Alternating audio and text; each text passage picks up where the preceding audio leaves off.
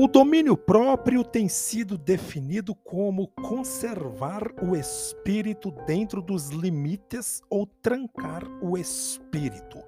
Dá a ideia de abster-se não somente de vícios físicos, mas também de emoções e pensamentos vis. No Segundo Testamento da Bíblia judaico-cristã, o autodomínio ou domínio próprio é fruto do Espírito Santo. No grego, em katreia, ou seja, segurar dentro dos limites. Ou podemos defini-lo da seguinte forma: o governo dos próprios desejos, a habilidade de evitar excessos e viver dentro de limites saudáveis. O domínio próprio está muito relacionado com uma decisão interior de fazer o que muitas vezes não se tem vontade. Os tradutores da Bíblia usaram a expressão domínio próprio para traduzir duas diferentes palavras do original bíblico.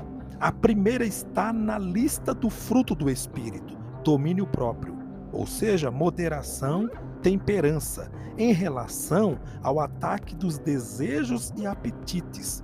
O significado é de força interior. Quer dizer, a força de caráter que capacita as pessoas a controlarem as paixões. A segunda palavra, traduzida por domínio próprio, denota mente sólida, julgamento sólido os significados se complementam. Um julgamento sólido, seguro, nos capacita a ver o que e como algo deve ser feito. A força interior providencia a força de vontade. Isso nos traz uma definição final. Domínio próprio é modelagem de caráter. O domínio próprio é usado pelo Espírito Santo para modelagem de caráter, habilitando o indivíduo a, a perseverar em servir a Deus, vencendo os impulsos carnais e a resistência às pressões adversas da vida. Como diz o texto bíblico. Quero dizer isto: vivam sob o impulso do Espírito, e assim não satisfarão a concupiscência da carne.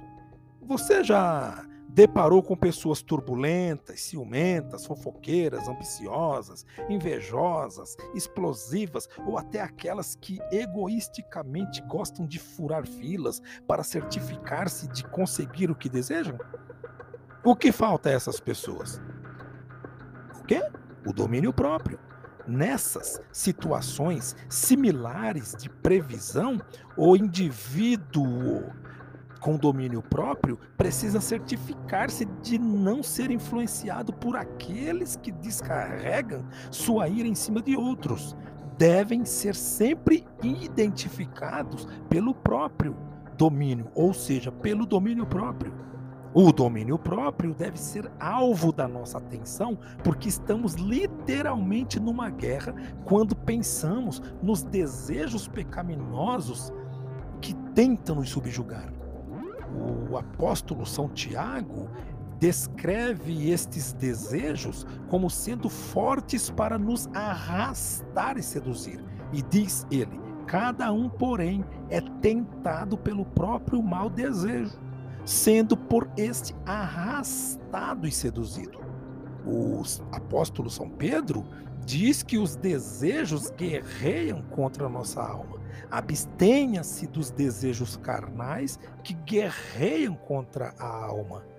Já São Paulo afirma que os desejos são enganosos e diz ele: vocês foram ensinados a despir-se do velho homem que se corrompe por desejos enganosos. O que torna este estes desejos pecaminosos tão perigosos é que eles moram dentro dos nossos corações e nem sempre têm uma aparência ruim. Pense nisso.